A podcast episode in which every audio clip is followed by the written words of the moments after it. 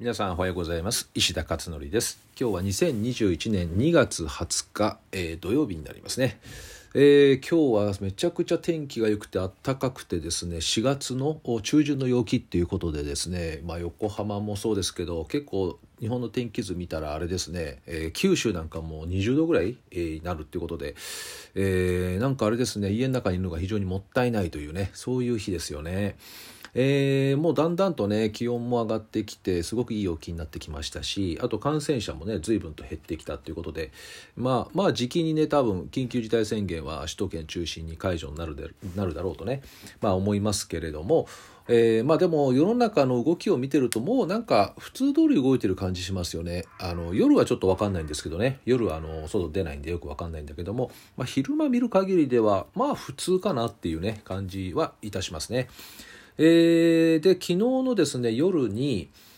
えー、クラブハウスをやりましてですね、えー、これまあ1時間半ぐらいかなあやりました、まあ、テーマが地頭のねお話だったんですけど最初ね。であとはまあ Q&A でずっとお話しして。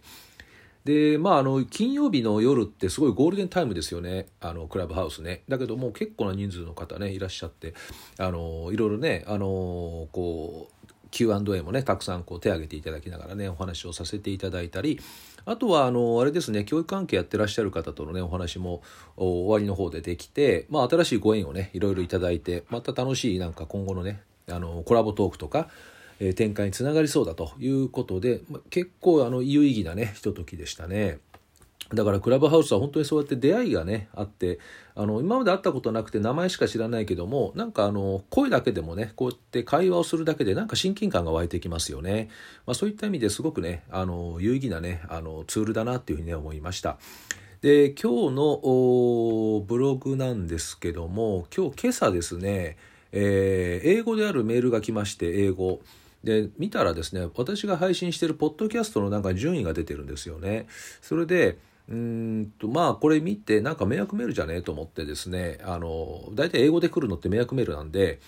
でもまあ迷惑メールをすり抜けて一応来てるんですよね。普通迷惑メールって全部ボックスに入っていくので、えー、それでまあ見て読んでみたらどうもポッドキャストの順位がなんか表示されてると。で、えーとまあ、カテゴリー別でねどれだけの順位になってますよっていう、まあ、そういうお知らせなんですけどね。でも今までねこのポッドキャストどれぐらいだったかな初めて。音声配信自体は去年の3月約もう11ヶ月前ですかね始めて途中からね連携したんですよねポッドキャストもね。ラジオトークっていうもので録音して収録してね。今もこれラジオトークでも収録してますけどそうすると自動的に Spotify と、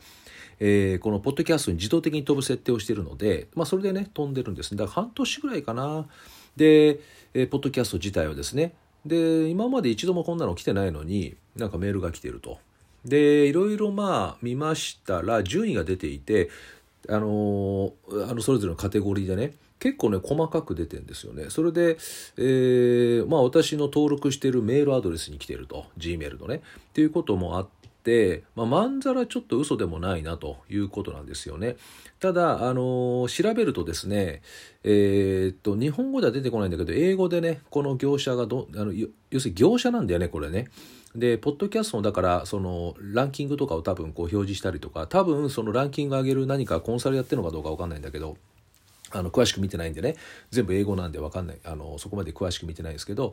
えー、なんかねそういう感じですよね。だから順位自体はおそらく何かからこれ検索多分できるっぽいんですよね。ポッドキャストって調べて。だからそれはまあ多分う嘘ではないような感じですね。でただまあまああの多分プロモーションの一環で出してんのかなっていう感じはちょっとしましたね。ただまあ別にあの何かあこっちをリンクしてねここからなんか誘導して申し込みしろとかそういうのは特にないのでまあまあそのままあのスルーしましたけどねでそれによるとまあキャリアっていうカテゴリーで25位っていうねことでしたかねであのポッドキャストっていうのは再生数でランキングが決まるというよりも新規の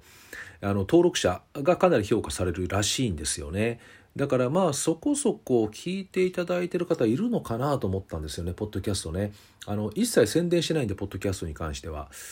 で、まあほとんどヒマラヤとあと YouTube でね、同じものがね、今お話ししてるのは出てるので、まあ多くの方は多分ヒマラヤと、あと YouTube と、あとあれかなあの私の公式 LINE アカウントに登録いただいている方はタイムラインで聞くことができるので、まあ、その辺りで多分ね皆さんお聞きになってるんでポッドキャストはどうかなってちょっと思ってたんですけど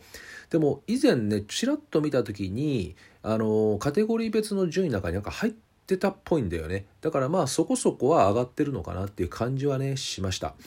でヒマラヤに関してはこれはあの順位が出るんですよねちゃんとね。でヒマラヤはあの以前ちょっとねあのヒマラヤ本社に話行ってね社長さんといろいろお話ししてた時に、えー、大体まあざっくり3万チャンネルもうちょっと今あんのかな日に日にねチャンネル数増えてるんで、えー、全部で3万から多分4万ぐらいあるんじゃないかなあちょっと分かりませんけど3万間違いなくあるんですよね。の中で、えー、総合ランキングで今20から40位あたりをあの行き来してる感じなんですね私のチャンネルが。だからまあまあまあこれは多分上位にあるって言ってもいいのかなという感じがしますね。あとフリートークっていうカテゴリーがあってそこは1500ぐらいチャンネルがあってそこのうちの2位なんあの2番目なんでまあまあこれも多分あの多分ヒマラヤに関してはまあまあいけてるのかなと思うんですけどうん、だから、まあ、これを考えると、まあ、ポッドキャストも多少はいいのかなっていうね感じはしました。でそこでねこの音声配信っていうのはあのもう本当に、11ヶ月ぐらいなんですよね。来月ちょうど1年。で毎日やってるので1日も欠かさずに。なので、えー、このおそらくねコツコツとね毎日やり続けるっていうところがこういった順位に反映されてるのかなっていう感じがねします。で登録者数もあのまあ、最初始めた時ガッと一気に増えるんですけどでその後はそんなにね、あのこう爆発的に増えるってことはないんですけどでも安定的にねこうじわじわとこう登録者数が増えていくんですけど毎日やってるのでやはりあのチャンネル登録もあの日に日にちゃんと増えていくんですよね順調にね。なので、えー、このね毎日ねコツコツやるっていうのがねほんとね、えー、ダジャレじゃダダあの、ね、ダジャレじゃないんだけどコツだよねこれがねコツ。コツは何ですかって言ったらコツコツやることっていうまさにねそれ以外ないなって思います。えー、なので、まあ、私もあの経営者会でねいろいろこの音声配信のこととか2021年は音声配信の時代になるよっていうことを去年からずっとね言い続けていて、まあ、クラブハウスしかりねあのこういったあの音声プラットフォームもそうなんですけど、えー、これもあのやはりこうやって今どんどん増えてきてますよねだから間違いないんですよねこれ2021年って音声配信の時代でここから結構爆発的に拡大していくだろうって前から言われていたんですよね。なのでまああのまあそれがあったわけじゃないんだけど私が始めたのはね私が始めたのはコロナであの暇になったからあのどうしようかなと思って前から気になってた音声やろうかなと思って始めただけだったんですけどでもまあなんかあそういったブームにたまたまなんか乗ったような感じでしたかね。えー、なのでこういったね経営者会の人たちにもあの音声配信もしもしやりたいようだったらやってみたらどうって話はねしてて結構多くの方がねあの始めましたね。でまあ何のこのプラットフォーム使うかっていうのでスタンド FM が多いのかな私はスタンド FM 結構おしゃれでいいんじゃないなんてお話もしてるので私はやってないんですけどねスタンド FM の配信はやってないんだけど、まあ、新しく始める方はそういったものをやったりしてるかな今見てるとね。えー、ということでもちろんあのねヒマラヤもとてもいいですしね私もねあの使い勝手がいいんでねこう使わせてもらってますけども、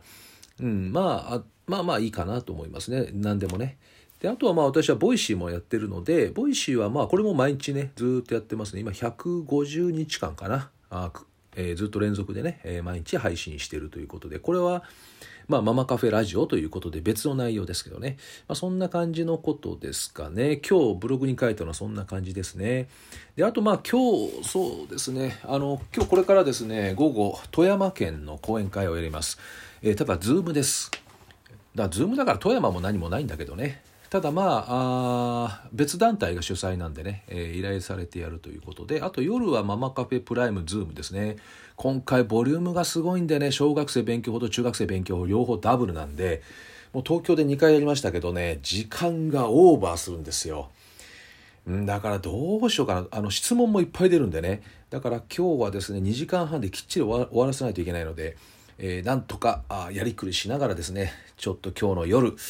えー、頑張っていきたいなというふうに思っています。